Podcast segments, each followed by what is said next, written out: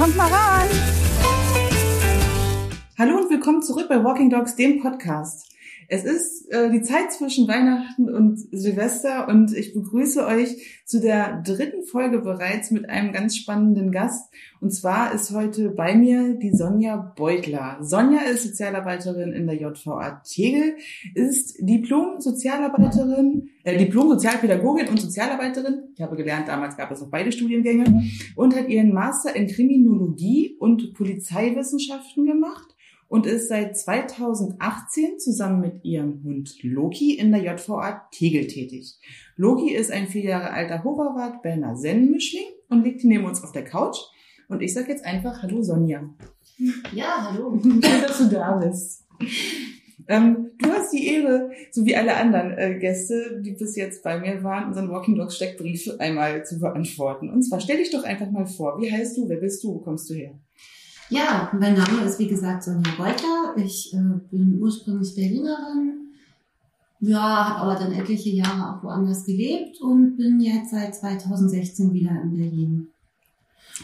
Genau, bin 44 Jahre alt und ja, freue mich, dass äh, ich durch Loki begleitet werde. Schön. Ähm, wer war dein erster Hund und ähm, wann hast du ihn dir angeschafft? Hattet ihr einen Familienhund damals schon oder wie, wer war dein erster Hund? Also mein erster Hund war Rosa. Äh, den gab es schon bei meiner, kurz nach, nee, kurz nach meiner Geburt, genau. Also ich bin eigentlich immer mit Hunden groß geworden. Es gab in meinem Leben eigentlich nur acht Jahre eine Zeit, wo ich keinen Hund hatte. Hm. Das war nachdem mein letzter Seelenhund verstorben war Mhm. und beruflich ich leider keinen Hund hätte integrieren können. Deswegen habe ich halt auch, äh, war ich dazu vernünftig und habe Hm. mir keinen neuen Hund geholt. Acht Jahre Pause bloß. Respekt. Respekt. Welche Hunderasse wärst du und warum? Also, nachdem ich ja jetzt Loki habe mit dem Hoverrad-Anteil, wäre ich dann ein Hoverrad, definitiv. Warum? Weil der wunderbar stur, dickköpfig und eigensinnig sein kann. Und ähm, nicht mit jedem gleich so in die Beziehung geht, man muss sich die Beziehung verdienen, sozusagen, als Mensch. Deswegen wäre das, fand, finde ich, eine ganz tolle Eigenschaft. Ja, das, das ist es wirklich. Welche Superkraft haben Hunde für dich? Die leben im Hier und Jetzt. Hm. Und das finde ich sehr schön. Das sind, finde ich, die Superkraft der Hunde. Die machen sich keine Gedanken um die Vergangenheit oder um die Zukunft, sondern sie genießen einfach das Hier und Jetzt. Ja, stimmt. Wenn du einen Wunsch für die Hundewelt frei hättest. Dann würde ich mir wünschen, dass sich die Menschen vielleicht mal beschäftigen mit dem, was sie sich holen als Hund, Hm. bevor sie sich einen Hund holen und äh, beschäftigen auch damit, wie der Hund integrierbar ist, was der vielleicht für Rassen mitbringt und wie der zu einem passt, weil ich denke, dann wären einige Tierheime vielleicht hoffentlich ein bisschen näher. Lustig. Sowas ähnliches habe ich auch gesagt. Mit, mit, dem, mit dem Satz habe ich auch abgeschlossen. Ah ja, Tatsächlich. Wie bezeichnet man deinen Beruf genau? Also ich habe das jetzt schon ein bisschen versucht, aber ich glaube, du kennst das besser. Okay. Also ich bin äh, Gruppenleiterin in der Sicherungsverwahrung der JVA Tegel. Ähm, Gruppenleiter sind Sozialarbeiter mit einer fachvorgesetzten Funktion für die zuständigen ähm, AVDler, also Allgemeiner Vollzugsdienst Mhm. der jeweiligen Station. Und ich bin dort Gruppenleiterin für die Station 3-4. Mhm. Ähm, genau. Aber in erster Linie als Sozialarbeiterin auch und betreue dort auch Verwahrer. Spannend. Ähm, ist das dein Traumjob? Beziehungsweise wolltest du schon immer mit Tieren und Hunden arbeiten? Oder würdest du diese Arbeit gar nicht machen, wenn du keinen Hund gehabt hättest? Wie bist du dazu gekommen, dann jetzt mit Loki auch zusammen zu machen? Also ganz, ganz, ganz früher als kleines Mädchen wollte ich eigentlich unbedingt Tierärztin werden. Die Richtung ist Aber- absehbar. Irgendwie bin ich dann irgendwann mal aus verschiedenen Gründen dann ähm, doch Sozialarbeiterin geworden und habe dann lange Zeit auch in der Bewährungshilfe gearbeitet, wo ich auch schon immer mal wieder die Idee hatte, das war ja leider die Zeit, äh, wo ich keinen Hund hatte, Hm. wie man einen Hund integrieren könnte. Hm. Mein damaliger Arbeitgeber war da allerdings leider nicht so aufgeschlossen. Und wo ich dann nach Berlin gekommen bin, habe ich dann die Chance genutzt, mit meinem anderen Arbeitgeber auszuhandeln, dass ich äh, den Hund mit zur Arbeit nehmen Ja. darf, dass ich den auch perspektivisch dann als Therapiebegleithund ausbilden lasse. Und da waren wir jetzt schon in Tegel, ne? Nee, da war noch Ah. nicht in Tegel. Das war dann, ja, der Arbeitgeber und ich, das war, das war dann, das war im Rahmen der Eingliederungshilfe, da habe ich dann damals gemerkt, dass das nicht so ähm, mein Gebiet ist, dass ich ganz Mhm. gerne in die Strafheckenhilfe zurück möchte und schlussendlich habe ich mich dann einfach mit meinem Hund in Tegel beworben und war sehr froh und dankbar, dass sie sich auf dieses Experiment eingelassen haben. Ja, tatsächlich. Das ist wirklich äh, echt spannend. Also ich habe ja schon kurz ähm, deine, deine Studienabschlüsse äh, kurz erwähnt. Aber welche Ausbildung musstest du dafür absolvieren? Also gab es noch spezielle Weiterbildung oder kann das im Grunde jeder machen, der Sozialarbeiter ist? Hm, naja, oh je, muss ich ein bisschen ausholen. Also in erster Linie bin ich als Sozialarbeiterin angestellt. Und es war auch damals so, dass wir auch uns darauf geeinigt haben, dass ich halt den Hund erstmal ehrenamtlich mitbringe und dass ich ihn dort auch vor Ort ausbilden lasse. Dafür habe ich dann eine Hundeschule gefunden, wo ich die Therapie-Begleithunde-Ausbildung machen konnte, Mhm. die mich auch im Arbeitsfeld mit ausgebildet hat. Also bei mit fünf Einheiten kam die zu uns. Also in die JVA In direkt. die JVA, Ach, genau, cool. in die Sicherungswagen. Deswegen hatte ich mir damals auch die Hundeschule ausgesucht, Hm. Ähm, weil ich das ganz gut fand, ähm, direkt den Praxisbezug zu haben, weil die theoretischen Grundlagen, ja, da saß ich dann halt mit Leuten aus dem Altenheim, aus Mhm. der Ergotherapie und so, und da konnte ich halt tatsächlich nicht, ja, also natürlich die Grundlagen konnte ich Ja, sehr viel genau. mit anfangen, aber jetzt speziell für meinen Arbeitsbereich habe ich damals schon gemerkt, hm, ja, war Ja. jetzt nicht so und da fand ich die praktischen Einheiten bei mir im Arbeitsumfeld ähm, sehr, sehr gut, Ja. um halt da auch, auch nochmal spezifischer zu gucken, was muss, wie muss ich das Feld gestalten, damit es dem Hund auch gut geht dort. Ja. So, das heißt, das ist dieses Konstrukt ist erstmal so, dass ich als Sozialarbeiterin angestellt bin und haupt ähm, verantwortlich erstmal für meine regulären Aufgaben bin Hm. Und die tiergestützte Arbeit sozusagen ähm, als Methode mit anwende. Mhm. Inzwischen haben wir auch eine eigene Behandlungsgruppe tiergestützt, die habe ich mit entworfen. Mit einer Kollegin zusammen mache ich die, die ist Physiologin. Mhm. Das ist jetzt erst angelaufen, wir tun so unsere Erfahrungen sammeln. Aber in der Regel tue ich mit ihm halt auch in Einzelkontakten arbeiten. Ähm, ich muss sagen, dass ich mich nach der Ausbildung noch mit diversen ähm, Fortbildungen tatsächlich gerade in der Arbeit, tiergestützten Arbeit, Hm. ziemlich weiterentwickelt habe. Ähm, ich hatte da eine Dame gefunden, die in äh, Süddeutschland schon lange mit Straftätern arbeitet und das ist die Verena Gutfeind. Ich mache mal kurz Werbung. Ja, gerne, gerne, gerne. So, äh, die tatsächlich auch wirklich über viel Erfahrung gerade in diesem speziellen Bereich verfügt. Und das ist halt aus meiner Sicht in Deutschland fast einmalig.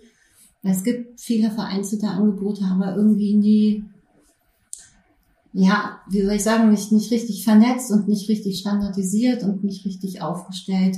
Ja. Und die Fortbildung bei ihr haben mir tatsächlich, haben mich tatsächlich in meiner Arbeit mit dem Hund jetzt ziemlich Hm. weitergebracht. Also da geht es dann quasi darum, wie binde ich den Hund noch besser in meine Arbeit ein, richtig? Genau, und vor, Mhm. vor allem speziell mit diesem Klientel, weil es unterscheidet sich halt schon von den Zielsetzungen her ähm, und auch vom Einsatz finde ich schon zum Beispiel zum ähm, Hund, der jetzt im Altenheim arbeitet. Auf jeden Fall. So, die, du hast ganz andere Themen, die du da, sag ich mal, bearbeitest und angehst. Und da haben wir diese Fortbildung sehr viel Ja. gebracht. Da hat mich mein Arbeitgeber auch drin unterstützt. Das hat mich sehr gefreut, dass ich die besuchen konnte. Ja, und die haben, glaube ich, ähm, letztendlich viel für uns in der Ausbildung uns da weitergebracht.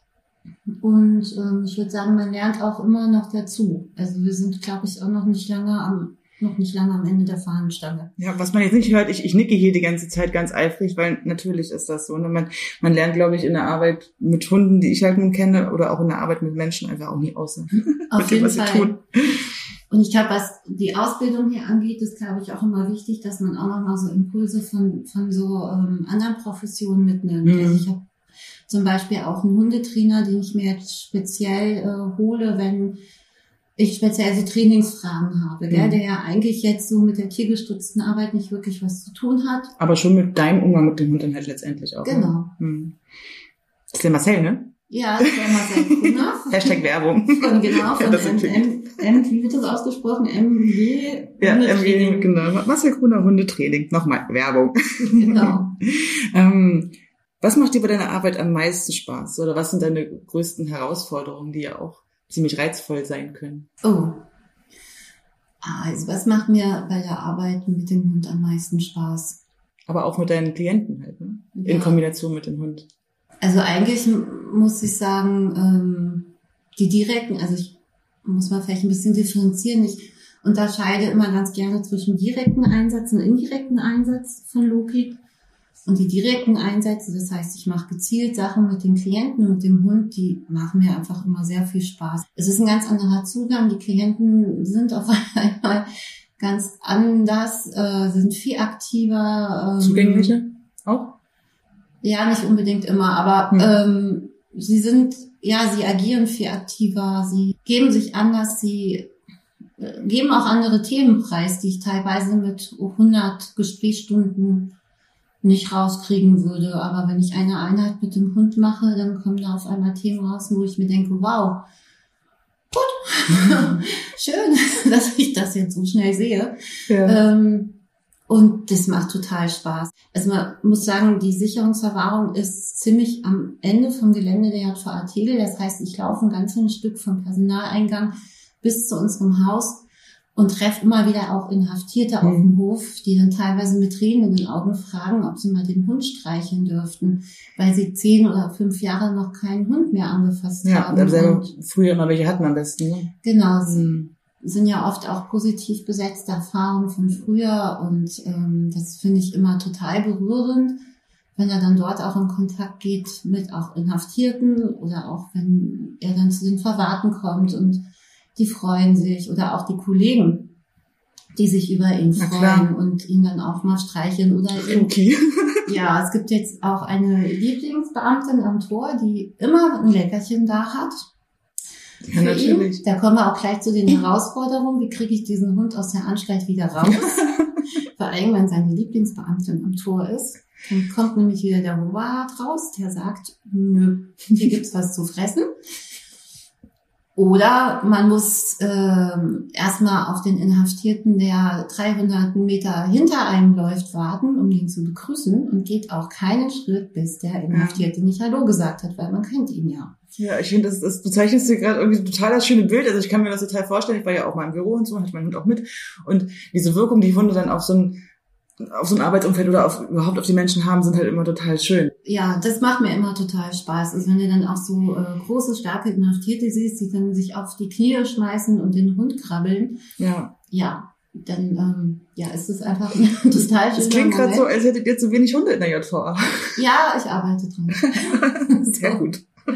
Ja, und die Herausforderungen sind tatsächlich jeden Tag da. Also mit Hund, das muss man sagen, kommen ständig Herausforderungen. Mhm. Sei es, ähm, oh, der ist im Fellwechsel mit der Behandlungsgruppe, hm, wir müssen den Konferenzsaal unbedingt staubsaugen, bis hin zu, äh, ja, wie kriege ich den Hund aus der Anstalt raus, weil der gerne noch beim Tor rumhängt und Leckerlis fressen möchte. Bis hin, ähm, ja, wie gehe ich damit um, wenn ich zum Beispiel mit einem Klienten neu anfangen zu arbeiten, der bekannt dafür ist, dass er relativ schnell auch aggressive Ausbrüche kriegt. Ja. Das sind dann halt auch Herausforderungen, die wir haben. Ja, ich weiß nicht, ob ich, ob wir da noch später zu kommen. Ich frage es trotzdem jetzt einfach mal. Gibt es auch Klienten, die den Hund sehen und sich denken, bäh, gar keinen Bock drauf? Ja, gibt es natürlich auch, ja. Kann ich mir gar nicht vorstellen, deswegen muss ich mal blöd fragen. Aber deswegen ähm, ist auch der Deal, dass Loki immer an der Leine ist. Hm. Außer ich arbeite mit ihm auf der, also wir haben, wir, wir dürfen ähm, so eine Freifläche hinter der SV benutzen. Das ist dann unser Hundeplatz sozusagen. Hm. Da wird er abgeleint, wenn ich mit der Gruppe oder im Einzeltraining arbeite. Ansonsten, und in meinem Büro ist er ohne Leine, aber Mhm. ansonsten ist er immer an der Leine. Weil es gibt natürlich auch Kollegen, die jetzt, ähm, Da nicht so Lust drauf haben. genau, Mhm. und dann gibt es ein Hygienekonzept, das heißt, er darf Mhm. auch nur in meinem Büro, er darf ähm, im Eingangsbereich oder im Konferenzsaal, wenn wir da eine Gruppe machen, ins Tab heißt es bei uns, aber sonst äh, darf er auch nicht in die Zimmer und auch Ja, nicht in die gut. Einfach aus, auch aus Schutz von denen, die halt keine Hunde mögen oder die halt vielleicht auch Allergien haben oder irgendwas anderes. Also ein bisschen Regeln braucht man ja auch, ne? Genau, das muss man natürlich alles berücksichtigen, weil es arbeiten ja viele Leute auch in der JVA Tiege und es gibt viele Inhaftierte, auch mit unterschiedlichen kulturellen Hintergründen mhm. und nicht jeder möchte von einem Hund begrüßt werden. Deswegen ist es halt wichtig, dass er da tatsächlich dann auch ähm, ein gutes Grundgehorsam aufweist und halt auch angeleint ist. Wie im öffentlichen Raum ja letztendlich auch. Ne? Genau. Also wenn du dich auf der Straße bewegst, auch da möchte ja nicht jeder Hund vom, äh, nicht jeder Mensch vom Hund begrüßt werden. Auf, genau. Wenn man es jetzt nicht glaubt, aber es sind nicht alle wie wir Leute. Das ist, äh, kann man sich kaum vorstellen. Ähm, wie sieht euer klassischer Arbeitsalltag, also ein klassischer Arbeitsalltag von Sonja und Loki aus? Okay.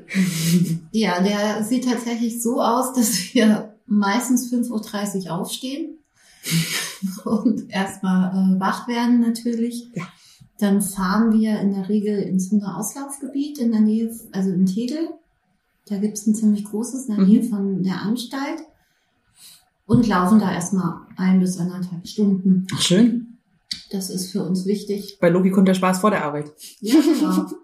Und dann gehen wir in die Anstalt rein und dann geht es natürlich äh, mein ganz normaler Arbeitsalltag los. Dann habe ich entweder Besprechungstermine oder ähm, Kliententermine.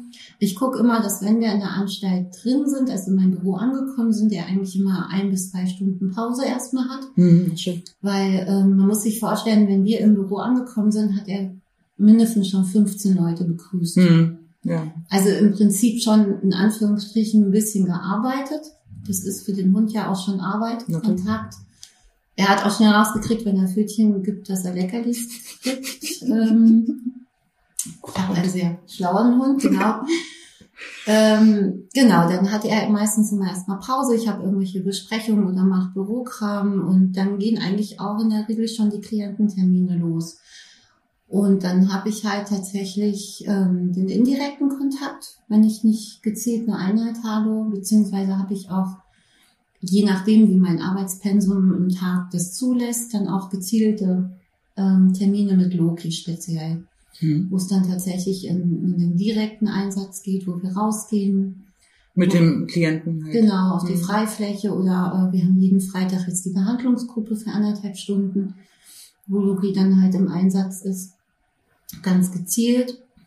Und dann muss ich halt immer gucken. Ich muss dann immer abwägen, wie viel Arbeit verkraftet der Hund an dem Tag und wie viele Ruhephasen hat er. Hm. Das Schöne ist, er hat einen Schutzraum hinter meinem Schreibtisch. Da darf auch keiner ran. Also weder Kollegen noch Klienten dürfen hinter meinen Schreibtisch ungefragt und ohne Begleitung. Hm. Momentan habe ich einen Praktikanten, der äh, darf da zum Beispiel auch nicht einfach hin, hm. weil es für äh, Loki sehr wichtig ist, diesen Schutzraum zu haben und den nutzt er auch. Wenn er ja. im indirekten Kontakt ist, so, sei es er grüßt Klienten oder ähm, lässt sich dann beim Gespräch streicheln oder irgendwas. Wenn er keine Lust mehr hat, dann labert er hinterm Schreibtisch und ähm, also indirekter Kontakt halt, heißt halt, dass du eigentlich den Termin mit dem Klienten hast und Loki einfach nur anwesend ist. Genau. Und er gar keine Aufgaben gezielt in diesem Setting hat, sondern einfach nur dabei ist. Genau, er darf dann selber interagieren, wie er möchte. Er darf den begrüßen oder auch nicht. Also es gibt tatsächlich auch Klienten, die Loki ablehnt.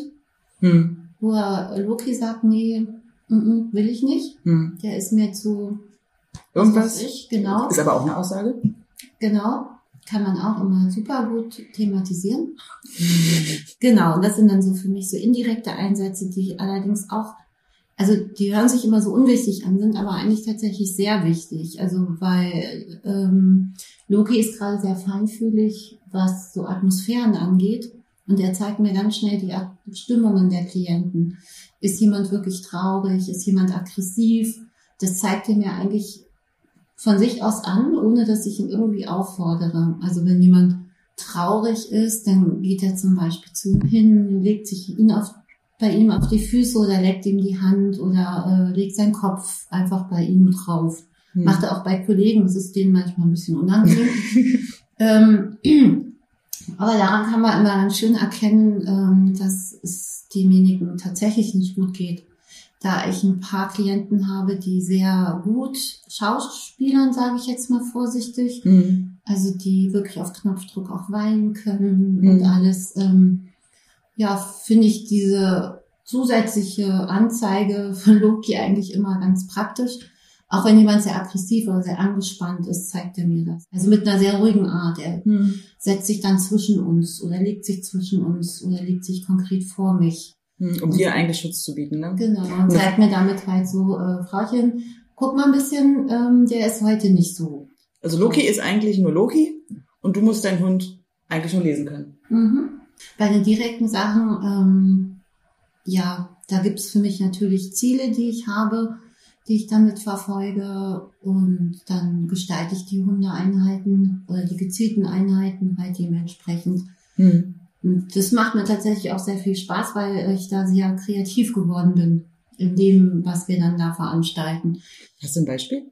Ja, also eine ganz einfache Übung zum Beispiel ist, wenn ich ähm, mit jemandem anfange und erstmal gucken möchte, was bringt der so für Themen mit. Wer bist du? Quasi. Wer steht da vor mir? Genau. Und mal gucken möchte, so was, ja, wie, wie läuft das so? Dann äh, es gibt diese Hundehütchen, ja. Diese, diese Kegel, diese, diese Hundeschulkegel. Genau. Dann stelle ich denen da zehn hin und sag so, machen Sie mal ein Parcours, überlegen Sie sich mal was und dann legen Sie mal los. Okay. Dann ähm, passiert es nicht selten so, dass dann irgendwie äh, nicht nur drei oder vier erstmal aufgebaut werden, um zu gucken, wie läuft es, sondern nein, dann werden erstmal alle mhm. aufgebaut, ganz kompliziert, hochkompliziert. Und dann geht das meistens natürlich immer erstmal schief. Also er, er baut ein Parcours mit, mit, diesen, mit diesen Kegeln auf und soll den Hund durchführen? Genau. Okay. Und da lasse ich den aber teilweise ziemlich viel Freiraum. Weil, also da kommen wir nachher noch ein bisschen dazu, unsere ähm, Männer oder meine Klienten sind oft sehr ja, hospitalisiert, mhm. zumindest ein Stück weit. Und ich möchte, dass die so ein bisschen in die Selbstwirksamkeit kommen. Und ich mhm. möchte, dass die lernen, sich selber was zu überlegen oder auch selber zu überlegen, wie kann so eine Aufgabe gelingen. Und dazu ja. gehört dann manchmal auch, dass man erstmal 15 Kegeln ausstellt und feststellt, klappt nicht. Klappt nicht. Mhm. Und dann überlegen wir zusammen, okay, wie könnte es denn klappen? Mhm. Oder wie kann es denn anders gehen? Und da möchte ich dann viel von den Klienten hören. Und in dieser ganz einfachen Übung im Prinzip ähm, steckt ganz viel Potenzial, um überhaupt erstmal rauszukriegen, was für Themen bringt denn dieser Mensch mhm. mit. Ist er schnell gekränkt, wenn das nicht klappt? Ähm, ist er ungeduldig? Hat er, äh, guckt er überhaupt den Hund an oder rennt er dann einfach los? Und der Hund sitzt da hinten und guckt ihn an und fragt so, ähm, Hallo? Hallo? Ich dachte, wir arbeiten zusammen. Ja. Also wie, wie kann dieser Mensch denn überhaupt mit dem Lebewesen kooperieren oder was ja. für Strategien hat er denn? Wie geht er mit Frust um? Genau, was und auf was für Konfliktstrategien hat ja. er? Ähm, wird er auf einmal dominant? Fängt er an zu schreien oder lauter zu werden? Äh, wirft er, zeigt er eher ein unterwürfiges Verhalten? Lockt er ihn mit Leckerlis? Oder also da, da steckt so ganz viel Potenzial drin zu gucken, was für Themen hat denn der Klient? Oder ist, was ich ganz oft habe, die Klienten sind, also einige meiner Klienten sind sehr unsicher. Ja. Und dann merkt man, dass sie selber eigentlich gar nicht glauben, dass sie das schaffen und dann können wir daran arbeiten, wie werde ich denn eigentlich selbstsicher? Ja. Oder wie kann ich denn mit dem Hund zusammen den Hund überzeugen innerlich und auch mit meiner Körpersprache, dass wir das jetzt Machen. gut hinkriegen. Ja. Und da kann ich mich auf Loki auch immer sehr gut drauf verlassen, dass er A, ähm, durchaus die Klienten auch fordert und B, aber auch ganz klar Signale gibt, wenn es drüber ist, also mhm. wenn er gestresst ist, er geht raus dann aus der Situation. Mhm. Wir haben so ein Schutzzeichen, der darf sich dann zwischen meine Beine stellen. Mhm. Das ist dann das Zeichen, äh, Frauchen, nö. Ja. Also ich finde, das muss man ganz kurz einwerfen, ich finde das total cool. Also ich meine, das wird für dich total selbstverständlich sein, aber ich glaube, das ist so eine Sache, die sich die Leute draußen oder die Zuhörer vielleicht fragen. Ne? Also ähm, was ist, wenn es dem Hund zu viel wird? Und ihr habt den Schutzraum und ihr habt Zeichen vereinbart, wie du deinem Hund dann halt auch Sicherheit bieten kannst. Ne? Dass genau. er eben nicht als, ich sag mal jetzt ganz blöd, aber als Arbeiter einfach ausgebeutet wird, in Anführungszeichen, sondern ne, also er kann wirklich sagen, okay, Mutti, bis hierhin und nicht weiter, Break. Ja. Genau, und das ist auch ganz wichtig aus meiner Sicht, dass das auch akzeptiert wird, wenn der Hund Zeichen gibt, dass es nicht mehr weitergeht, vor allem wenn er aus der Situation rausgeht. Und Loki hat halt gelernt, dass er das darf, dass ja. er das ähm, nutzen darf und dass darauf gehört wird. Ja. Und dann bespreche ich das halt mit dem Klient. Also wir haben zum, auch ein Notfallsignal, falls es eine kritische Situation gibt. Zwischen wem? Äh, zwischen mir und Klient oder ähm, Klient und Hund, je nachdem. Ähm, dann gibt es ein Kommando, wo er dann sofort hinter mich geht. Also zu seinem Schutz halt auch, zu Lokis Schutz. Genau. Und mhm. ja, auch weil ich mich ja dann vielleicht erstmal auf die Situation ja. konzentrieren muss. Und also man, man könnte auch, also theoretisch könnte man das aufbauen, indem man auch eine Box dahin stellt und der Hund geht dann in die Box. Aber ich habe ihn nie an eine Box gewöhnt, deswegen habe ich äh, ja. für ihn das Kommando, dass er hinter mich geht und gerade in der Gruppe oder ähm, auch mit, sage ich mal, Klienten, wo ich weiß, dass die schnell auch aggressiv werden können, versuche ich eh nicht alleine zu arbeiten. Also in der Gruppe ja. sowieso nie. Da ist immer einer dabei, der den Hund dann auch noch wieder anleint. Das ist abgesprochen. Hm. Wir hatten aber so eine Situation zum Glück noch nicht. Ja, aber der Plan muss ja da sein, ne? Genau, und ich übe das tatsächlich auch manchmal den Klienten. Die Klienten haben habe ich auch in die Ausbildung des Hundes mit eingebunden. Mhm. Und ähm, die binde ich auch in solche Übungen mit ein. Ja, das ist total, das, ich glaube, das ist auch für die Klienten total schön, ne? dass sie da auch kooperativ, konstruktiv was mit euch zusammenarbeiten können für euch, dass sie ja auch in der Form was zurückgeben können.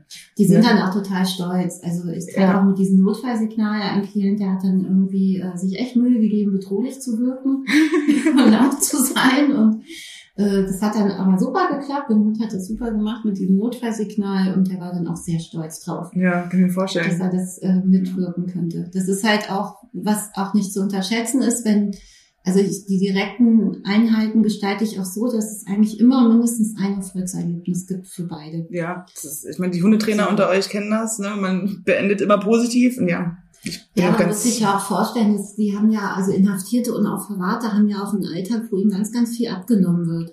Ja. Und wenn sie dann tatsächlich so eine, sag ich mal, also auch wenn sie die Übung vielleicht am Anfang unterschätzt haben, ja. aber dann feststellen, dass es gar nicht so einfach, den Hund gewaltfrei, das ist ja immer die Bedingung, die dürfen den auch nicht am Halsband ziehen oder an der Leine, also der Hund läuft frei und die Kooperation, das ist die einzigste Regel, die es eigentlich so wirklich richtig strikt gibt. Der Hund muss freiwillig kooperieren. Ja. Und wenn sie das dann schaffen, ja. dann sind die auch total stolz. Das ist einfach auch so das eine Selbstwirksamkeit, die da zu tragen kommt. Ja, und da, dafür muss man, glaube ich, kein Häftling sein, um sich vorstellen zu können, dass das gar nicht so leicht ist, wenn man auch teilweise vielleicht gar keine Ahnung von Hunden hat, so großartig und so, ne? Das klappt auch mit äh, äh den normalen Themen, die die Menschen so mitbringen. Ja. Allerdings ist es halt, der Unterschied ist halt ganz groß, dass äh, bei Inhaftierten, auch Verwarten, die Themen äh, in der Regel ja auch im weitesten Sinne tatsächlich auch deliktrelevant sind. Ja. Also wenn man so mit der Theorie daran geht, dass eine Straftat sozusagen ähm, Bedürfnisse spiegelt, die anders nicht adäquat äh, befriedigt werden konnten. Als durch diese Straftat? Als durch diese Straftat. Ja wenn man so mit diesen Gedanken zum Beispiel daran geht, dann ähm, kommen natürlich auch Bedürfnisse und Thematiken in der tiergestützten Arbeit hoch, die im weitestgehenden Sinn auch was mit der Straftat mit den ja. Menschen zu tun haben. Und die erfahrungsgemäß mit der Methode der tiergestützten Arbeit kommen die viel schneller aufs Tapet als mit Gesprächstherapie. Gesprächstherapie, ja, weil ich meine, die haben ja, ich bin vielleicht die 30. Sozialarbeiterin, die die in ihrem Leben haben die äh, zehnte Therapeutin, die noch da mit dran rummacht. Das, ja. Gespräche kennen die alle, aber diese Interaktion mit dem Hund und äh, da ähm, umzugehen mit, das ist halt eine andere Ebene und auch eine andere, ähm, ein anderer Zugang. Ja. Der Hund lässt sich ja da auch nicht hinters Licht führen. Ja, ich könnte es ja versuchen. ja, aber das äh, funktioniert ja bei Hunden in der Regel gar nicht. Das ist es ja das Schöne auch. Ja. Und es ist tatsächlich auch eine andere, ähm, ähm, nicht wie es doch, also ich bin ja auch Fan von so Visualisierungstechniken, weil nur das gesprochene Wort weiß man ja, ich glaube, das sind zehn Prozent, die da hängen bleiben. Mhm. Wenn man aber selber was macht, das ist ich in einer Körperaktion oder mit irgendwelchen Visualisierungen bleibt auch viel mehr hängen. Und, und so ähnlich ist es halt auch mit der Interaktion mit dem Hund. Hm. Du bist selber am Tun, du kannst ja. dich ab einem gewissen Punkt nicht mehr verstellen, nicht dem Hund gegenüber zumindestens. Das ja. funktioniert nicht. Und ähm, Entschuldigung, ich muss gerade ein bisschen lachen, weil Luki liegt zwischen uns und schläft, schnarcht so ein bisschen. Jetzt habe ich gerade geguckt, er hat sein ganzes großes Schäferhund Gesicht in der Decke geknautscht und liegt da wie ein ganz großes Baby. Und seine Pfoten sind fast so groß wie mein Handteller. Das ist sehr niedlich und sehr flauschig und ich muss mich ganz doll zusammenreißen, da meinen Kopf nicht reinzustecken. so, okay, weiter geht's. Entschuldigung. Ähm, das war der klassische Arbeitstag. Jetzt haben wir ja schon mal kurz, äh, ne, die Frage heißt, die, die hier steht, mit wem arbeitet ihr? Wir haben jetzt ja schon geklärt, du bist in der JVA und das sind straffällig geworde, äh, gewordene Menschen und du bist in der Sicherungsverwahrung tätig. Das ist ja nochmal was anderes als jetzt der Jugendknast, sage ich mal. Genau, das muss ich vielleicht auch ganz kurz erklären, was die Sicherungsverwahrung überhaupt ist. Ja. Also die Sicherungsverwahrung wird in der Regel im Urteil bereits ähm, Also ich werde straffällig.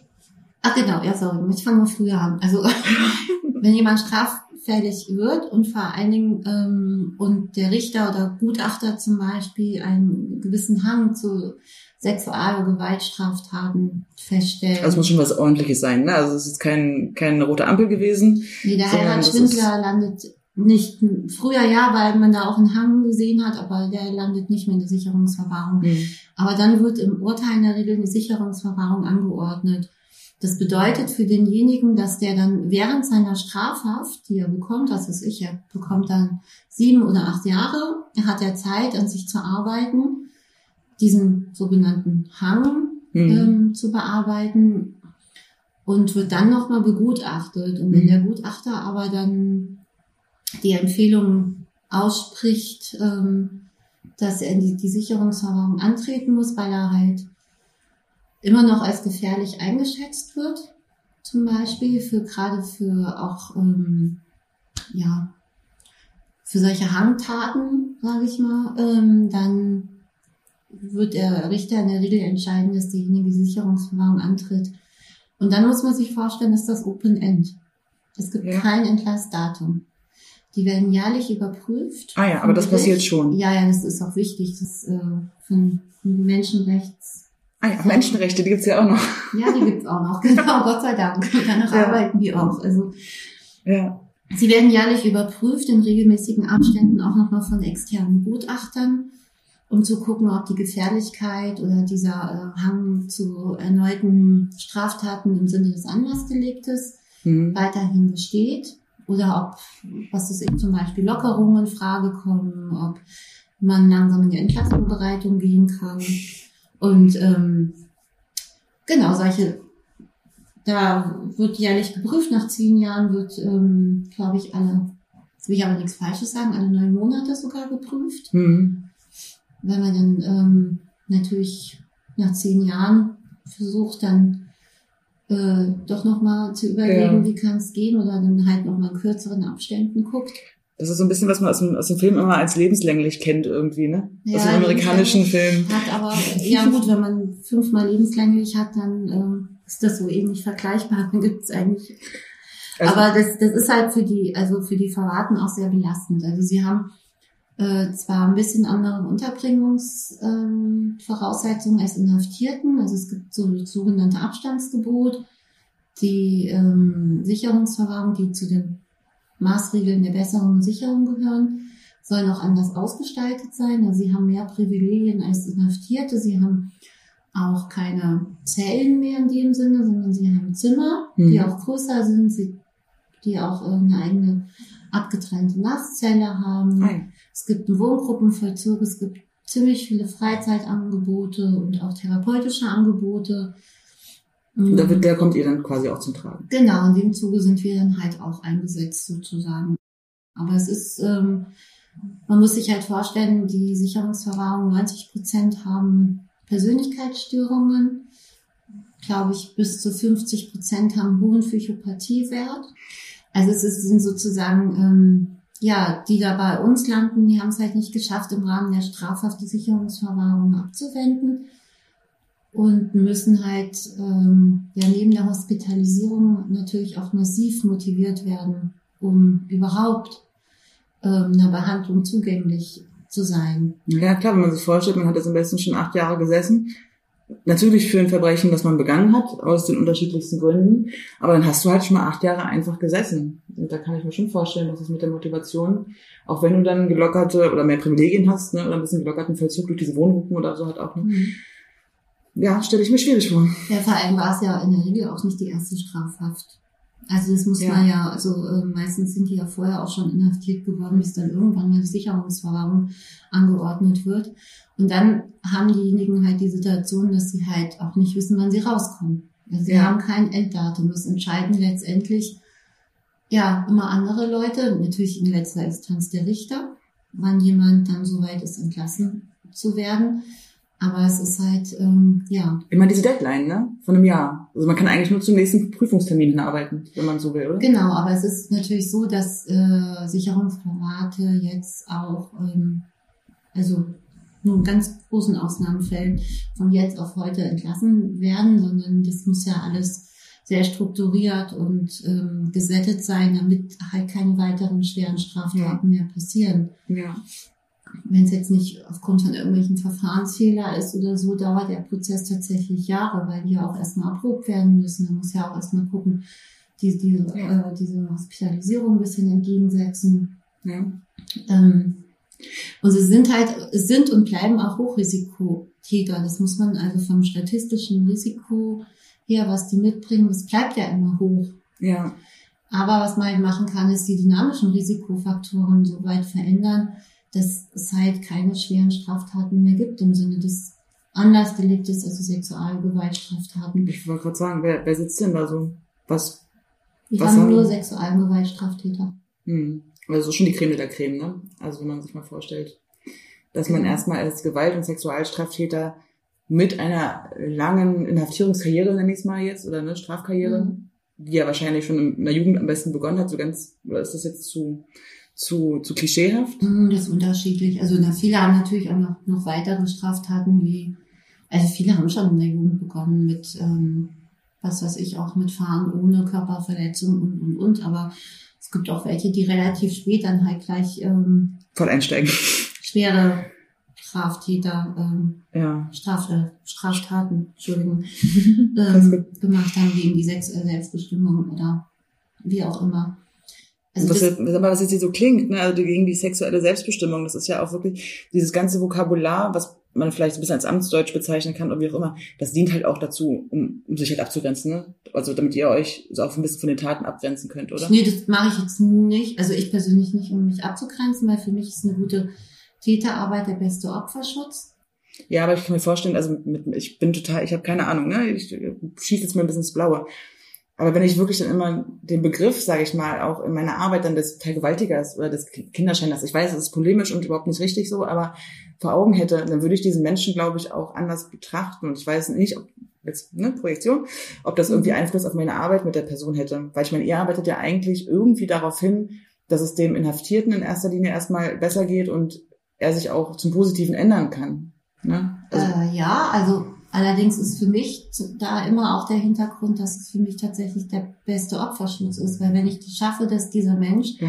rauskommt und keine ähm, Oder auch drin bleibt und keinem mehr was tut, ne, je nachdem, was der Klient hergibt. Ja, wobei da ist, äh, genau, ja, mm, ja, jetzt, muss ich, jetzt muss ich kurz ausholen. Also ich habe äh, da ein sehr klares Menschenbild. Also ich habe bis jetzt noch keinen, ich arbeite wirklich schon lange mit sexualen Gewaltstraftätern, auch schon im Rahmen der Bewährungshilfe und ich habe bis jetzt noch niemand getroffen, der, sage ich jetzt mal, 100% unsympathisch oder Hm. jetzt sage ich mal ganz polemisch böse ist. Ja, Also es gibt immer Teile in diesen Menschen, die äh, positiv sind, die äh, ähm, Ressourcen darstellen, die auch gefördert, die auch, auch nett sind, auch sympathisch und die gefördert werden sollten. Und wenn wir schaffen, dass die soweit ähm, ihre Probleme oder ihre Thematiken, die ja zu diesen Straftaten letztendlich geführt haben, angehen, in Griff kriegen, bearbeiten, dann ziehe ich A, einen Hut vor diesen Menschen, weil Ja. das ist, ähm, als Mensch ist es einfach schwierig, sich zu verändern.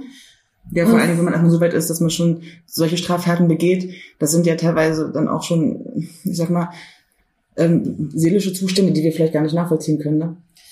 Ja, und wenn jemand sich halt dem stellt und sich Ja. dieser Straftaten oder seinen Taten stellt und halt auch, oder sich den, den ähm, sag ich mal, Thematiken stellt, die dazu geführt haben, Ja. dann sind wir auf einem guten Weg. Und ich bin überzeugt, dass jeder irgendwie äh, eine dritte, vierte, fünfte Chance kriegen kann. Und ich habe oft genug erlebt, dass die Klienten dann auch nicht mehr rückfällig werden. Cool. Also das funktioniert auch. Und wenn jemand sich da wirklich auf den Weg macht und äh, an sich arbeitet, dann kann er es auch schaffen. Und dann ist es der beste Opferschutz. Ja. Wenn du eine gute Täterarbeit machst, dann, ähm, also ich mache die, damit auch nicht wieder weiter äh, Geschädigte produziert werden. Und das finde ich halt auch ähm, immer wichtig. Ich sage teilweise auch meinen Leuten, dass ihre äh, ehemaligen Opfer, mag eigentlich den Begriff Opfer immer nicht so gerne, Hm. Gibt's da was? Geschädigte, Geschädigte. Okay. Geschädigte mit am Tisch sitzen hier, imaginär. Hm. Und darum geht die Arbeit. Da bin ich auch ehrlich und transparent. Und ähm, natürlich nehme ich den Menschen auch in seinem Positiven wahr und versuche ihn da zu fördern. Aber unser Job ist es aber auch, die Gefährlichkeit festzustellen, Ja. zu sehen und einzuschätzen, vor allen Dingen mit so Ja. und daran zu arbeiten. Und da gehört natürlich auch manchmal die Kontrolle dazu. Und das ist auch ein ein Spannungsfeld, der das nicht einfach ist. Wir haben also auf der einen Seite diesen Zwangskontext, die kommen ja nicht freiwillig Ja. und sagen, ja, ich hätte jetzt gerne mal ein Gespräch, sondern ähm, wenn sie weiterkommen wollen, müssen sie mit den Fachdiensten zusammenarbeiten. Dann haben wir natürlich den Auftrag, sie zu behandeln, sie zu unterstützen und aber auch die Allgemeinheit vor weiteren Straftaten zu schützen. Das heißt natürlich auch die Kontrolle. Ja. Und das ist schon ein Spannungsfeld im Alltag, der, ähm, ja, denke ich mal, auch die Kollegen, auch die Professionellen auch immer wieder ganz schön herausfordern, fordert. Ja. Jetzt sind wir ein bisschen vom Thema abgekommen. Wir haben eigentlich darüber gesprochen, wie euer Arbeitsalltag aussieht. Also, ihr steht verdammt früh auf, ihr geht erstmal schöne Runde spazieren, ihr kommt auf Arbeit und dann hast du deine regulären Termine und dann hast du Gesprächstermine, an denen Loki entweder inaktiv oder aktiv teilnimmt. Genau. So. Und dann ist es so, dass wir oft tatsächlich doch relativ lange arbeiten. Und dann gehen wir eigentlich auch noch mal mindestens ein bis anderthalb Stunden im Wald. Details bekommen in der Regel so um 20 Uhr, halb neun abends nach Hause Das ist Pensum. und sind dann entsprechend platt. Das glaube ich. Außer Dienstags. Dienstags habe ich nämlich eine andere Behandlungsgruppe. Und dann nehme ich Loki in der Regel nicht mit, weil ich auch ähm, finde, dass er nach vier Tagen, wo er wirklich von morgens bis abends da ist, je nachdem wie auch die Atmosphäre im Haus ist, dann tatsächlich auch platt ist. Ähm, finde ich so einen Tag Pause schon auch immer wichtig. Ja. Und dann habe ich ja zum Glück, jetzt kommt wieder Werbung, die Franche Carlos von The Walking F, eine professionelle Dogwalkerin, Hallo Frantje. die ähm, ja, die dann Loki mitnimmt. Und ich bin sehr dankbar, dass ich die damals gefunden habe, weil ähm, ich habe zwar ziemlich viele Bekannte, die durchaus auch äh, ja, Loki mitnehmen würden und so, aber mir war damals gerade, wo der in Ausbildung war und so ein Jungspund und dann doch auch ein bisschen verrückt, war es mir einfach wichtig, dass er ähm, ja durch Leute betreut wird, die sich mit Hunden auskennen, die sich gerade auch mit ähm, vielleicht nicht so ganz so pflegeleichten Hundenrassen wie den Hoverrat auskennen. ähm, genau, und da war ich damals ganz glücklich, dass ich die Frantje gefunden habe. Und es läuft auch ziemlich gut. Inzwischen sind die wirklich auch ein Team und können sich aufeinander verlassen. Das ist wirklich auch total schön. Und Frantje hat mich auch durchaus schon mal mit ihrer Hündin Mila auch in der Behandlungsgruppe unterstützt. Da war die zu Besuch Cool. als Gasthund und sozusagen Co-Trainerin. Ach, schön. Und das war wirklich ein Ich möchte mich, ich möchte mich damit auf die Warteliste schreiben. Ich würde das auch gerne tun. Okay, können wir mal drüber nachdenken. genau. Welche besondere Fähigkeit, glaubst du, haben Hunde im Umgang mit Inhaftierten? Du hast ja schon ein bisschen was dazu gesagt, aber vielleicht doch nochmal in einem Satz. Ja, welche Fähigkeiten? Ich glaube, die größte Fähigkeit, die die Hunde einfach ihren Klienten entgegenbringen, ist, dass sie, dass denen das total egal ist, was die in ihrem Vorfeld gemacht haben, die Menschen, ob die Sexualstraftäter sind, ob die pädophil sind, ob die Mörder sind, Ja. ähm, was auch immer. Ich glaube, die Hunde nehmen den Menschen einfach so wahr, wie er jetzt ist mit seinen Stärken und Schwächen und ähm, können das halt auch dementsprechend auch zeigen, Ja. wenn man sie aufmerksam beobachtet. Und ich glaube, das ist die größte Fähigkeit. Und sie sind halt auch Eisbrecher. Erzielst du bei der Arbeit mit dem Hund bessere, in Anführungszeichen, Ergebnisse als ohne? Ja, also aus meiner Erfahrung ja schon. Also das ist, äh, da muss ich noch nicht mal direkt einsetzen, sondern ich merke immer, also es gab mal eine Phase, wo es zum Beispiel mit Corona angefangen hat. Da habe ich ihn erstmal sechs Wochen nicht mitgenommen, weil Mhm. ja damals noch ein bisschen unklar ist, wie das alles so übertragen werden kann. Und da habe ich, das habe ich sehr doll gemerkt. Die Hm. Gespräche wurden einfach anstrengender. Die, die Sehr. Klienten waren äh, lauter, äh, also teilweise ähm, aufgeregter, teilweise auch aggressiver. Ähm, nur wenn Loki in der Ecke schläft auch und schnarcht, ist die Gesprächsatmosphäre schon wesentlich ruhiger. Die Klienten, wenn die zu laut werden, regulieren sich irgendwann mal selber von Für sich aus Hund. runter für den Hund, genau, Ja. weil sie dann, oh, jetzt ist er aufgewacht, oh nee, ich bin mal ein bisschen ruhiger, so ungefähr. Krass, ja. Das sind, das sind schon Effekte, die, die, die mich, also in der Arbeit wesentlich entlasten.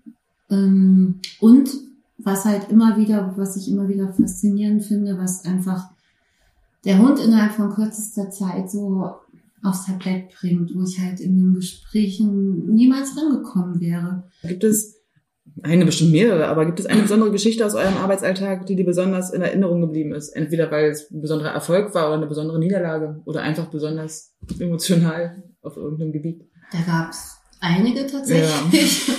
Also das Eindrucksvollste, was ich fand, war mitunter, da hatten wir ein Dreiergespräch, also ich, ein Psychologe und ein schwieriger Klient, sage ich mal, mit einem hohen Psychopathieanteil, mit dem Loki, muss ich auch dazu sagen, auch nicht arbeiten möchte. Mhm. Der, äh, dem Klient sind so Sachen wie Kontrolle, Dominanz ähm, sehr wichtig und er hat auch in Erstkontakten mit dem Hund immer versucht, dem jetzt einfach irgendwelche Befehle zu geben. Und Loki hat dann gesagt, ähm, nö, ich gehe jetzt hinterm Schreibtisch. Ja. Lass mich mal in Ruhe. ja, krass. So, also den lehnt er tatsächlich in der Regel ab. Ich sage in der Regel, weil in diesem Dreiergespräch ging es irgendwie um ja die weitere Zusammenarbeit auch mit dem Psychologen und mit mir und es ist auch ein Klient, der ähm, früher auch immer gerne Kontakte abgebrochen hat zu den Fachdiensten. Hm. Naja, auf jeden Fall war das so relativ am Anfang, wo ich den Klienten übernommen habe, das Setting. Da gab es dann einen Moment, wo der Klient von seiner Kindheit berichtet hat.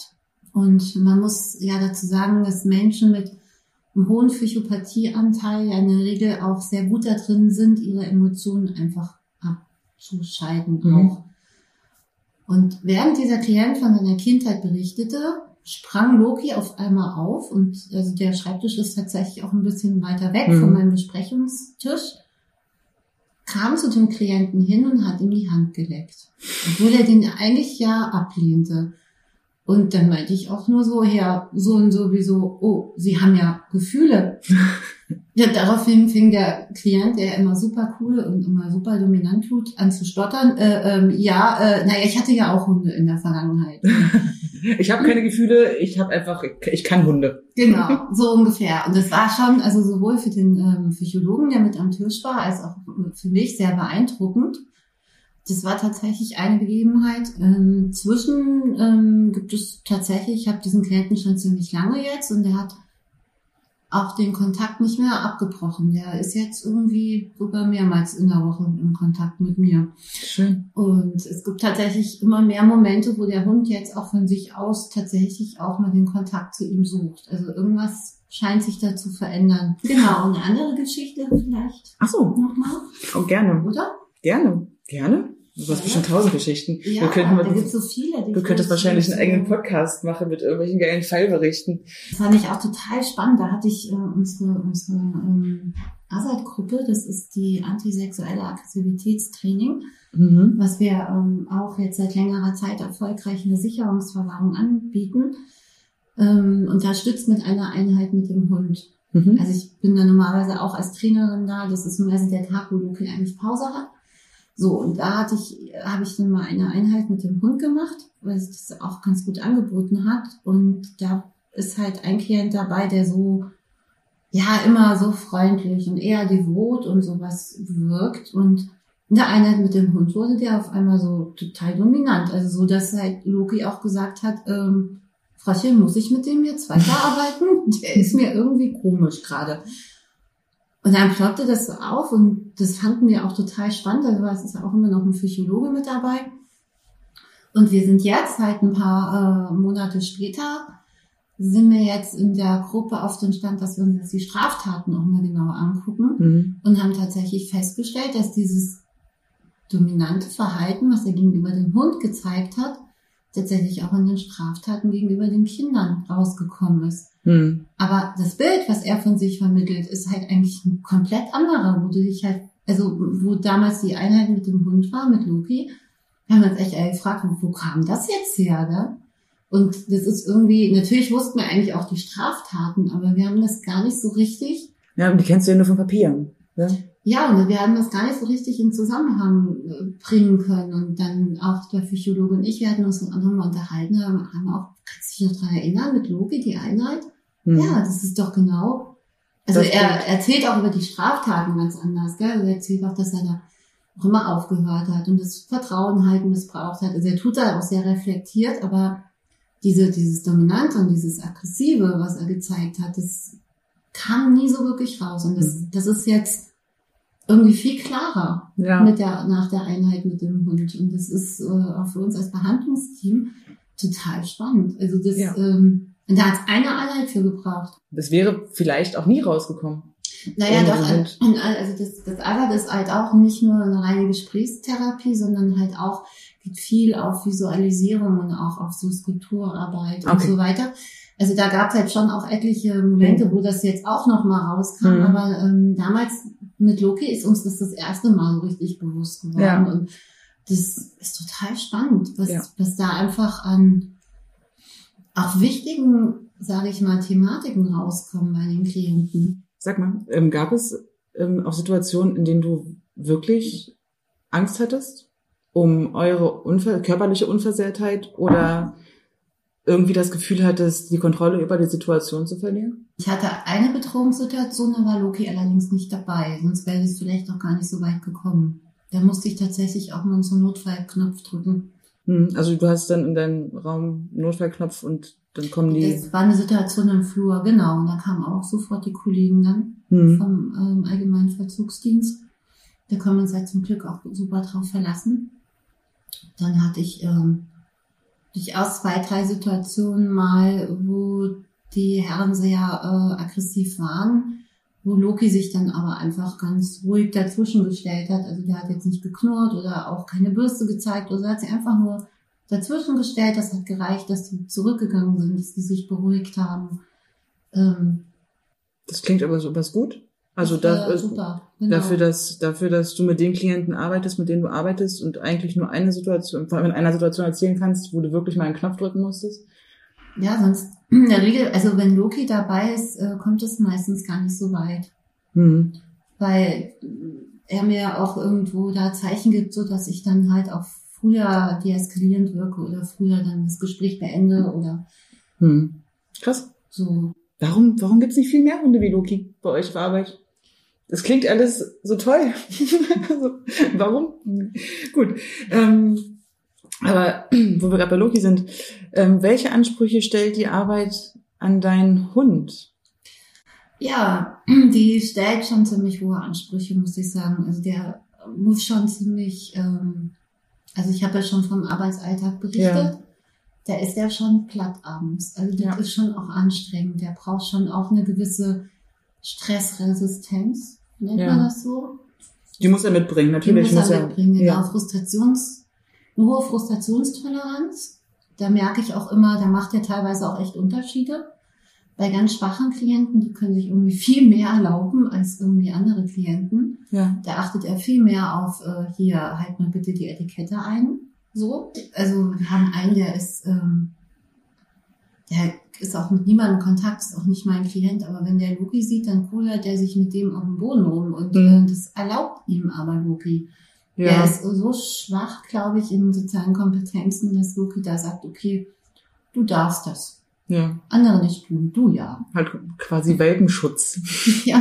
Ich habe das ja auch selber gemerkt. Ne? Also wir sehen uns hier gerade das erste Mal. Ich bin äh, gerade das erste Mal bei euch zu Hause tatsächlich. Loki kannte mich nicht, ich kannte den Hund nicht. Loki hat wirklich, jetzt ist er leider gerade nicht da, er hat, er, er hat eine Ausstellung, äh, er hat eine Ausstrahlung, er ist präsent, auch ohne, dass er was tut. Also ich kam hier rein, Loki lag an seinem Körbchen und er ist einfach eine Person, wo ich, natürlich habe ich das dringende Bedürfnis, aber mich nicht gleich mit ihm auf den Boden rumrolle. Er ist einfach da. Ja, und das, also das schon, ähm, sage ich mal, ich glaube, so die, die Hauptsachen, die äh, ihm wirklich da abverlangt werden, ja, und ein gutes Grundgehorsam. Weil ich wollte ja auch, dass das funktioniert. Ich habe äh, mir teilweise damit vielleicht, dass ich, also gerade im ersten Jahr war ich doch ein bisschen ängstlich, weil ich ja wollte, dass alles funktioniert und Ja. wollte, ah, und dann durfte der ja auch äh, nicht hochspielen und nicht, ach, da habe ich mir auch ein bisschen was genommen, weil er dann auf der einen Seite natürlich äh, mich auch immer anguckt, darf ich jetzt, darf ich nicht. Hm. Ähm, wir finden gerade so unseren Mittelweg zwischen, ja, du darfst da jetzt auch mal rumtoben und ähm, auch mal deinen Weg machen, aber ähm, wenn ich halt was sage, bist du sofort bei mir. Da habe ich viel von ihm abverlangt. Also es war, wir hatten ja dann auch diese Hundetherapieausbildung und so als i-Tüpfelchen gehörte zu der Ausbildung dieser Hundeführerschein vom BHV, Hm. Stufe 3. Mhm.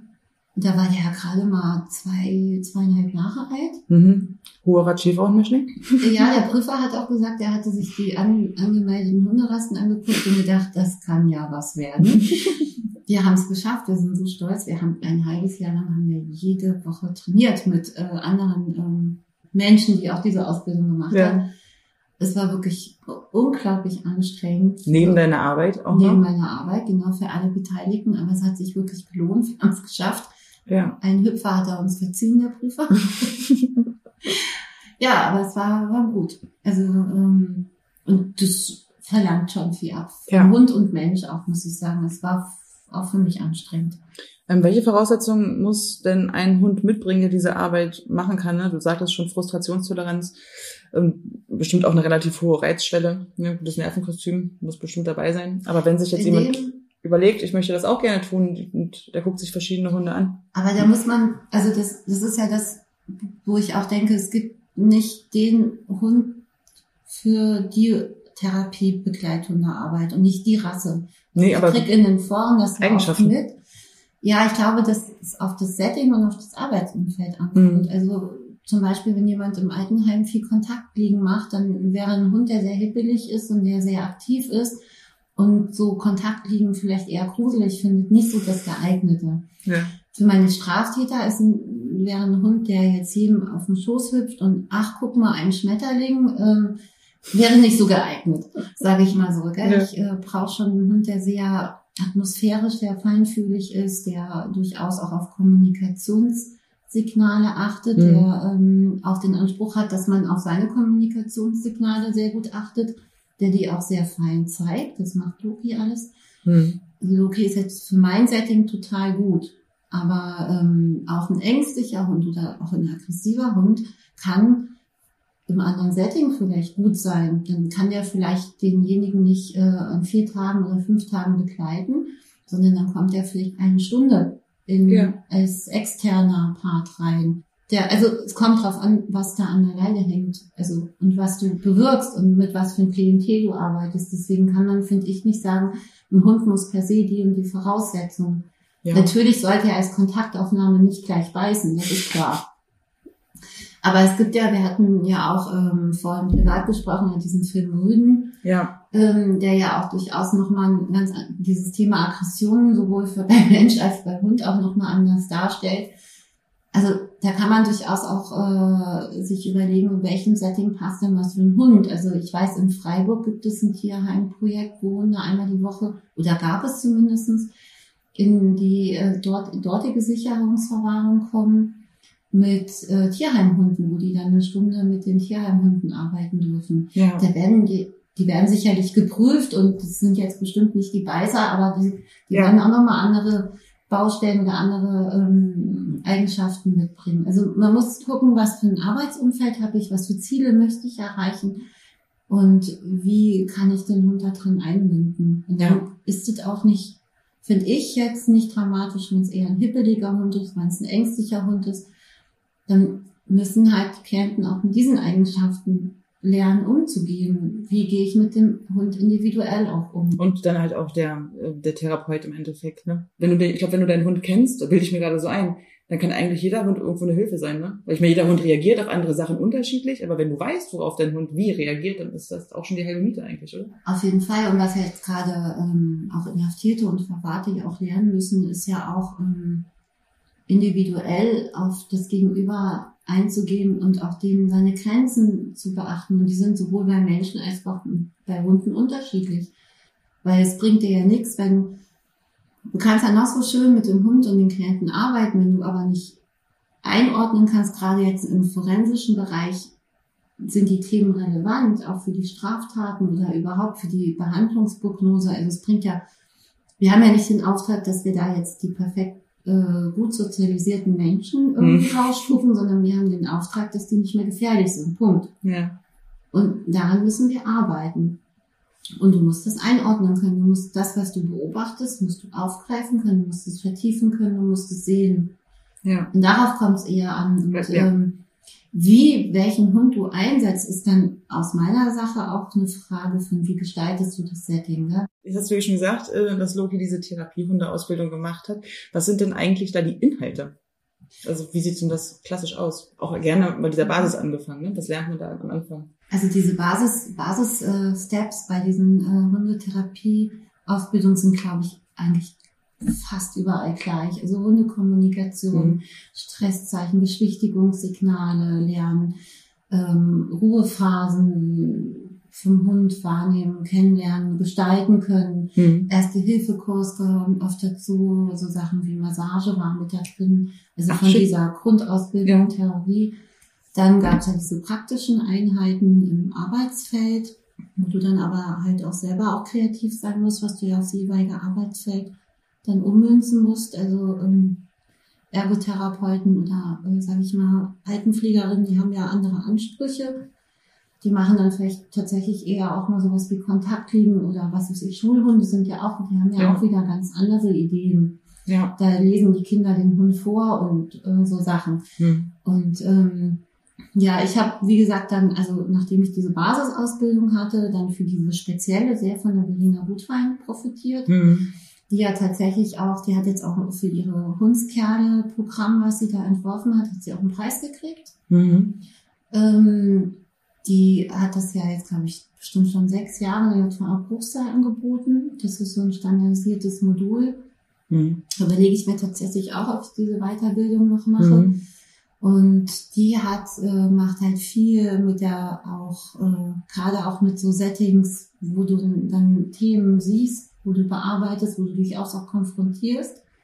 Und da habe ich sehr viel profitiert. Mhm. Also dass ich durchaus auch ähm, tatsächlich auch ähm, Settings gestalte, wo natürlich auch Erfolgserlebnisse sind, weil es sollte auch immer ressourcenorientiert sein, aber wo durchaus der Klient auch nur Frust erlebt mit dem Hund, wo mhm. du auch in die Konfrontation gehst, wo du fragst, na, wo kommt das jetzt her? Mhm. Kennen Sie das?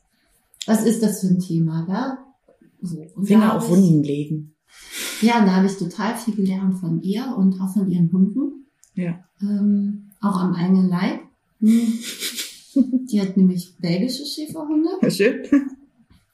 Und die sind ganz schön pfiffig und die dürfen ja. ganz schön viel. Die dürfen den Klienten auch anbellen und die dürfen den auch anspringen. Und da war ich sehr überrascht, wo ich die erste Fortbildung hatte.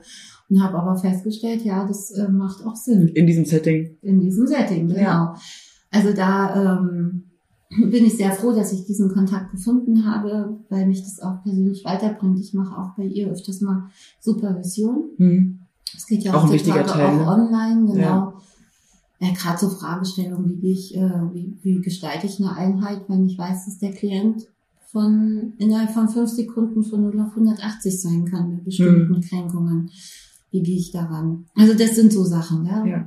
Wir haben ja tatsächlich auch diesen Sicherheitsaspekt den wir noch beachten müssen. Ja. Also Lokis, Loki darf zum Beispiel nicht gefüttert werden. Die kriegen die Leckerlis nur von mir. Ja. Und dann dürfen sie ihn geben, weil es einfach, ja, er wird ja auch in Konflikte eingebunden und da muss man einfach im Vorfeld gucken. Also Sicherheit für alle Beteiligten einfach, ne? Genau.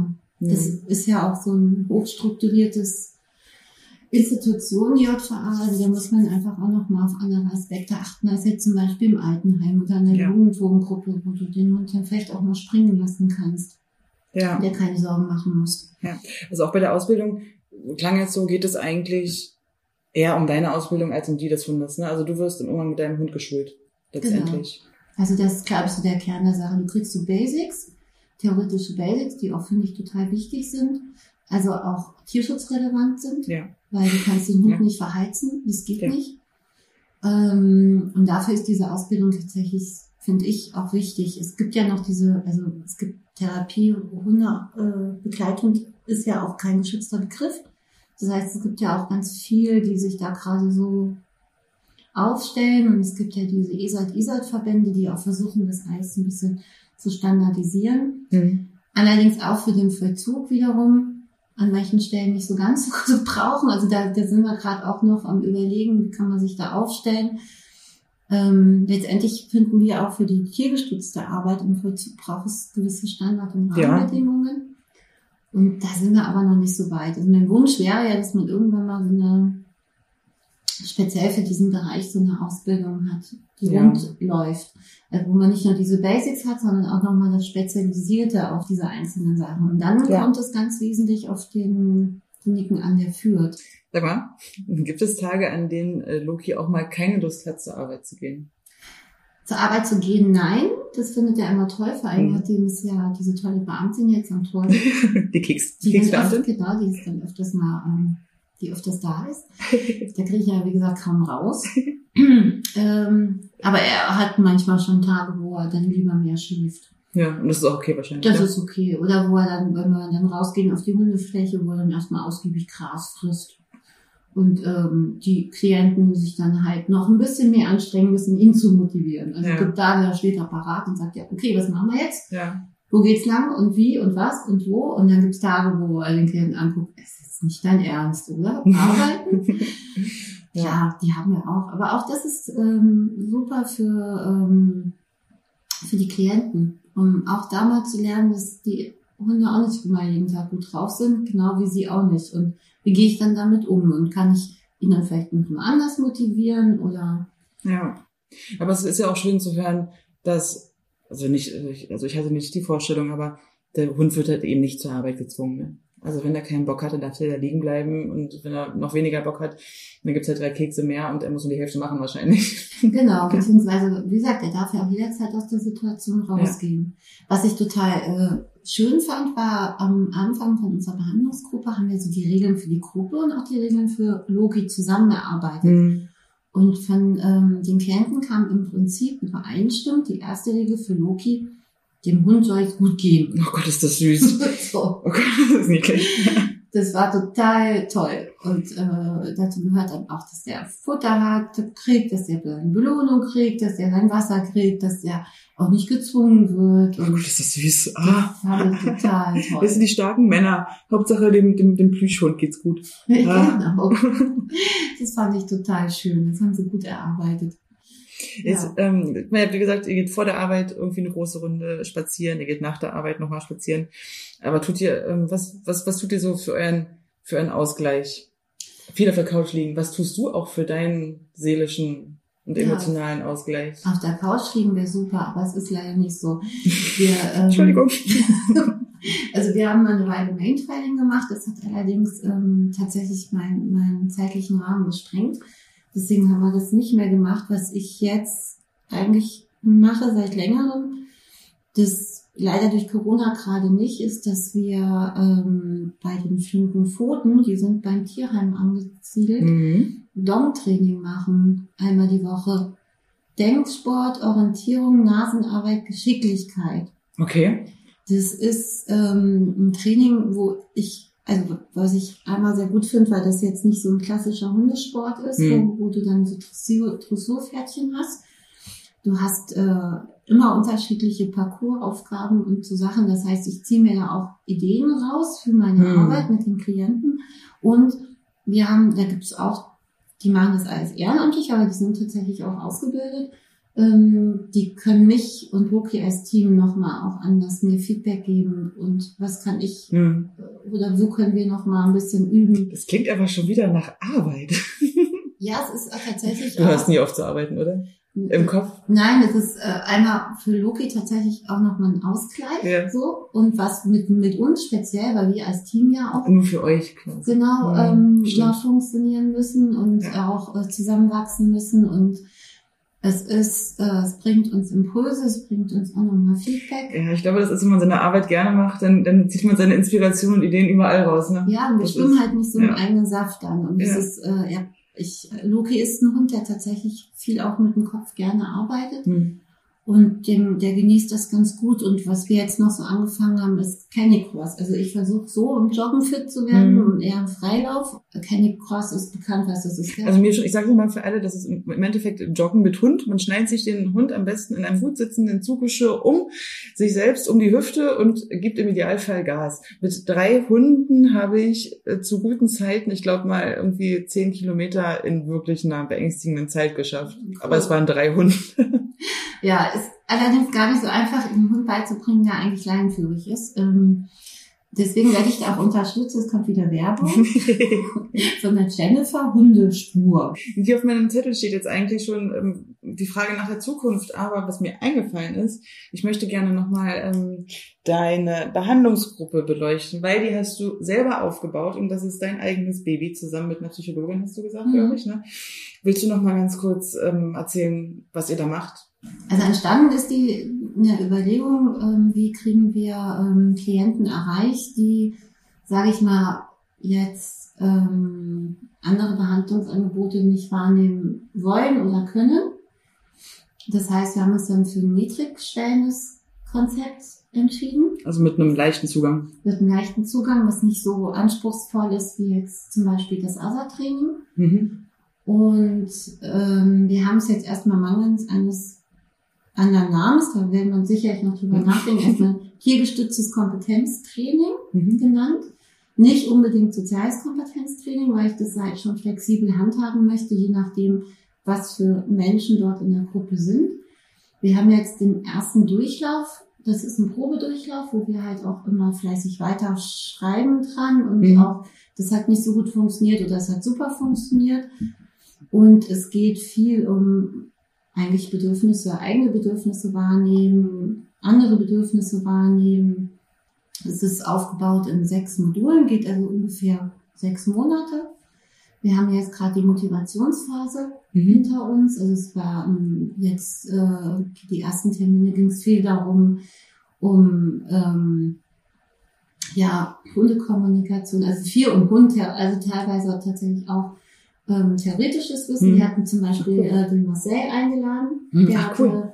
äh, bei uns dann ein, eine Einheit gemacht zum Vortrag, äh, einen Vortrag gehalten über Hundekommunikation, hat auch super viel praktische Videos und so Ja, cool. reingespielt. Das war toll. Dann hatten wir Franche dabei, dass die Teilnehmer beobachten konnten, wie agieren denn zwei Hunde zusammen. Und ja, da gibt's ja komplett einen anderen Hund, der ganz andere Charaktereigenschaften Ja, hatte cool. und so. Und also das, das erste Modul dient so ein bisschen um ah, so ein gleiches Wissen aufzubauen, Mhm. was Hunde angeht, was Kommunikation angeht, was auch Konfliktstile von Hunden angeht, Mhm. unterschiedliche, was auch so moderne Hundeerziehung angeht. Ach cool, so, so eine richtige, ach, das ist ja cool. Ja, weil wir haben viele, die entweder so auf äh, nur Cesar Miller kennen Mhm. oder halt die äh, Hundeerziehung vor 20 Jahren, Ja. 30 Jahren, wo es dann ja auch mal den Klaps gab, Ja. was wir ja heute nicht mehr haben wollen. Mhm. Und wie kann man einen Hund zum Beispiel auch anders? Dann geht's auch nochmal um spezifische Rasseneigenschaften. Cool, kriegen sie eine richtige kleine Grundschulung irgendwo? Ach, das ist ja geil. Ja, Kann man sich anmelden? Genau, die dient auch dazu, also natürlich auch die- dieses Wissen von denen aufzubauen, einen gleichen Stand zu haben und sie auch ähm, erstmal auch zu motivieren. Also wir machen auch ganz viel praktische Einheiten mit dem Hund da schon, da gehe ich aber noch nicht so in die Tiefe. Mhm. Und dann gibt es auch immer Hausaufgaben. Ähm, und jetzt wird es nach und nach dann ähm, aufgebaut hin zu den eigenen Themen, nämlich eigene Stärken, eigene Schwächen, Selbstwahrnehmung. Wir haben ein Modul, das geht um Aggression und Wut. Mhm. Was ist es überhaupt? Ist Aggression se doof? Viele denken, ja, ich darf ja nie wieder aggressiv sein, um Ja. hier rauszukommen. Ist aber nicht so. Also natürlich hat jeder auch mal, ist mal jemand wütend und der, die Frage ist, wie geht man damit um? Wie geht man mit eigenen Konfliktstilen ja. um? Wie geht man auch mit eigenen Charaktereigenschaften um? Wie geht man mit Unsicherheiten um? Wie geht man mit ja. Mit, mit sämtlichen negativen Gefühlen um, die da so auf einen lauern können. Ja, auch positive Gefühle ja. sind ja auch nicht immer einfach auszuhalten. Also Stimmt. es geht im Prinzip im Kern darum, Bedürfnisse ähm, herauszufiltern, individuell und damit zu lernen, besser umzugehen. Je nachdem halt, also muss man dann auch gucken, was für Thematiken bringt der jeweilige äh, dann auch mit. Ja. Wir haben zwei recht, äh, was soziale Kompetenzen angeht, sehr starke und zwei recht schwache. Und da arbeite ich auch ein bisschen unterschiedlicher mhm. im Rahmen der Gruppe auch mit, mit den mhm. beiden. Ach cool. Und das baut sich so auf, geht über sechs Monate und soll halt auch immer dichter werden. Was wir nicht explizit drin haben, ist Straftataufbearbeitung, weil es halt mhm. halt niedrigschwellend sein soll. Mhm. Aber es geht durchaus jetzt auch in den nächsten Wochen, Monaten dann auch in die Tiefe, weil letztendlich, wenn man so seine eigenen Thematiken bearbeitet, dann arbeitet man im weitestgehenden Sinne dann schon auch wieder deliktorientiert. Ja, ja, ja, klar. Das bedingt sich ja, ne? Genau. Also wenn ich, wenn ich mit Wut oder Aggression oder Kränkbarkeit lerne, anders umzugehen und sich das auch damals in den Delikten gezeigt hat, dann hat das natürlich auch Auswirkungen. Ziel soll sein, dass die dann so weit stabil sind, dann auch in höherschwelligen Behandlungen einzusteigen. Bekommst du auch ähm, Feedback von den Klienten, dass sie, also wie, wie die das Angebot wahrnehmen? Wir haben, äh, wir evaluieren tatsächlich diese Gruppe. Wir haben so eine kurze Skalenauswertung, die ja. wir immer machen lassen. Ja. Ähm, die ist auch anonymisiert. Ja. Und äh, die geben die dann immer ab und das, ich denke, ich hoffe, dass ich dann irgendwann mal vielleicht einen, einen netten ehemaligen Praktikanten erwische, der das vielleicht in seiner BA-Arbeit dann gerne evaluieren möchte. ähm, Werbung, hallo, hallo. ja, Anfragen also, sind äh, zu senden. Werbung. Vielleicht macht er das dann irgendwann mal. Willkommen zur Zukunft. Wirst, wirst du diese Arbeit für den Rest deines Lebens machen? Wenn nein, was schwebt dir vor? Worauf hast du in Zukunft Lust? Also am liebsten tatsächlich würde ich diese Arbeit tatsächlich gerne noch ganz lange machen. Also wenn da jetzt nicht irgendwas Großes ja. passieren sollte oder so. Aber mir macht die Arbeit, also was für mich auf jeden Fall nicht mehr in Frage kommt, ist ohne Hund zu arbeiten. Mhm. Das habe ich für mich beschlossen, weil das äh, finde ich so wertvoll für meine Arbeit, gerade mit diesem schwierigen Klientel ist. Worauf ich noch Lust hätte, das Ganze ein bisschen noch ähm, auszuweiten. Also einfach die tiergestützte Arbeit im Strafvollzug noch sage ich mal, standardisierter und äh, auch ähm, normaler zu gestalten. Ja. Also ich hätte gerne noch weitere Mensch-Hundeteams im Berliner Vollzug, dass man auch jemand hat, mit dem man sich mal austauschen ja. kann. Also am Anfang, ich habe tatsächlich in ganz Deutschland rum telefoniert, weil ich mich total alleine gefühlt habe. Und so wie ich das mache, gibt's in Berlin nämlich keinen, der den Hund tatsächlich vier Tage die Woche mit regulär mitnimmt. Ja. Ich habe dann in Werl in der Sicherungsverwahrung äquivalent zu mir gefunden, eine Sozialleiterin, die ihren auch mhm. den ganzen Tag mitnimmt. Da war ich auch sehr dankbar und so sind wir halt in die Vernetzung gekommen. Und ähm, das würde ich gerne noch ausarbeiten. Und ich schreibe auch gerade in meiner Masterarbeit ein Implementierungskonzept für, sage ich mal, einen eigenen Fachbereich für tiergestützte Arbeit. Cool. Ich hoffe, dass die A gut wird und B vielleicht dann auch ähm, ja vom Vollzug oder vielleicht auch vom Senat, dass das vielleicht ein, ja vielleicht ein Denkanstoß ist, noch weitere Teams ja. einzusetzen und das sozusagen als ja auch als äh, Standardmethode zu benutzen, weil ich habe auch oft Anfragen von Inhaftierten. Nur Loki reicht im Prinzip noch nicht mal für die ganzen Sicherungsfahrten. Ja. Also weil du kannst Hund das denn ja auch nicht verheizen, du kannst ihn ja auch nicht acht Stunden komplett einsetzen. Also die Inhaftierten sagen wirklich, ich möchte auch mal? Ja, es gibt einige Anfragen ja. aus anderen Häusern. Das können wir gar nicht abdecken und ich würde mich sehr freuen, wenn wir weitere Mensch-Hunde-Teams ausbilden. Was mir nur wichtig ist, dass wir ähm, das gut machen, dass es auch funktioniert, dass es standardisiert ist, dass es seriös ist, dass es Tierschutzaspekte ähm, beachtet. Deswegen habe ich die Idee gehabt, meiner Masterarbeit dieses Implementierungskonzept zu entwerfen, weil das ist dann halt auch so Sachen wie Versicherung und äh, was für Räume und mhm. welchem Setting und wie soll das dann inhaltlich gestaltet sein, dass das halt alles schon mal vorbereitet ist oder standardisiert ist und nicht so ein Wildwuchs, weil ja. was ich halt sehr schade fände, wenn man einfach irgendwas übers Knie bricht, irgendwas macht und dann passiert was und dann wird alles eingestampft. Das sollte halt nicht passieren. Also ja. ich finde dieses sehr Tode, wertvoll. Oh ja, hat total viel Chancen, aber ja. man muss es halt gut überlegt und man sollte sich auch überlegen, was für eine Spitze, also ich glaube, man muss tatsächlich auch nochmal eine spezielle Ausbildung stricken. Hm. Mit vielleicht einem multiprofessionellen Team, mit Hundetrainer, mit, ähm, was weiß ich, mit Leuten, die äh, zum Beispiel die Frau Gutwein Erfahrung haben. Ja. Dass man da nochmal so was Eigenes wirklich für diesen Bereich strickt, damit es auch gut läuft, weil wir schon, ja, in einigen Sachen tatsächlich auch Unterschiede zu anderen tiergestützten Bereichen haben. Ja. Also ich, ich, wir unterhalten uns jetzt hier schon fast irgendwie zwei Stunden, zumindest vor dem laufenden Mikrofon, in echt äh, schon noch eine Weile länger. Und ähm, ich bin irgendwie gerade ziemlich verliebt in deine Arbeit. Ich bin sehr beeindruckt von deiner Arbeit. Ich äh, glaube da total krass dran. Ich glaube, das ist wirklich gut, wertvoll, richtig und wichtig, was ihr da tut. Ich finde deine Ziele sehr nobel, das auszubauen, das alles zu professionalisieren. Du hast ja auch, im Endeffekt hast du gerade gesagt, Qualität statt Quantität. Das wird alles Zeit brauchen. Du hast dich mhm. auf den Weg gemacht. Ich glaube, die Frau Beutler ist eine sehr kompetente Person, um das äh, alles in Gang zu bringen. Ich hoffe, dass ich da immer mal viel Unterstützung für kriege. Vielleicht schlummert ja noch irgendwo irgendjemand, von dem du noch gar nichts weißt, der euch total gerne unterstützen würde der das jetzt hier vielleicht hört. ich bin wirklich sehr beeindruckt. Ich, vielleicht sehen wir uns auch einfach nochmal wieder.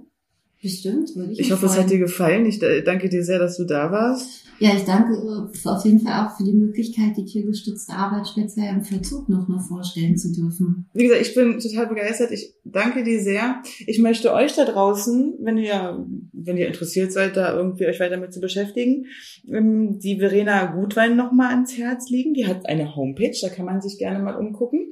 Ich werde gucken, dass ich hier vielleicht noch ein paar Buchtipps oder ein paar Links für euch finde, die ich euch ähm, einfügen kann. Ich danke euch fürs Zuhören. Danke, liebe Sonja. Äh, ich verabschiede mich. Bis zum nächsten Mal. Dankeschön. Das war Walking Dogs, der Podcast. Ihr findet ihn auf allen Plattformen, auf denen es Podcasts gibt. Besucht uns auch gerne im Internet unter www.walkingdogs.de oder auf Instagram at walkingdogsberlin.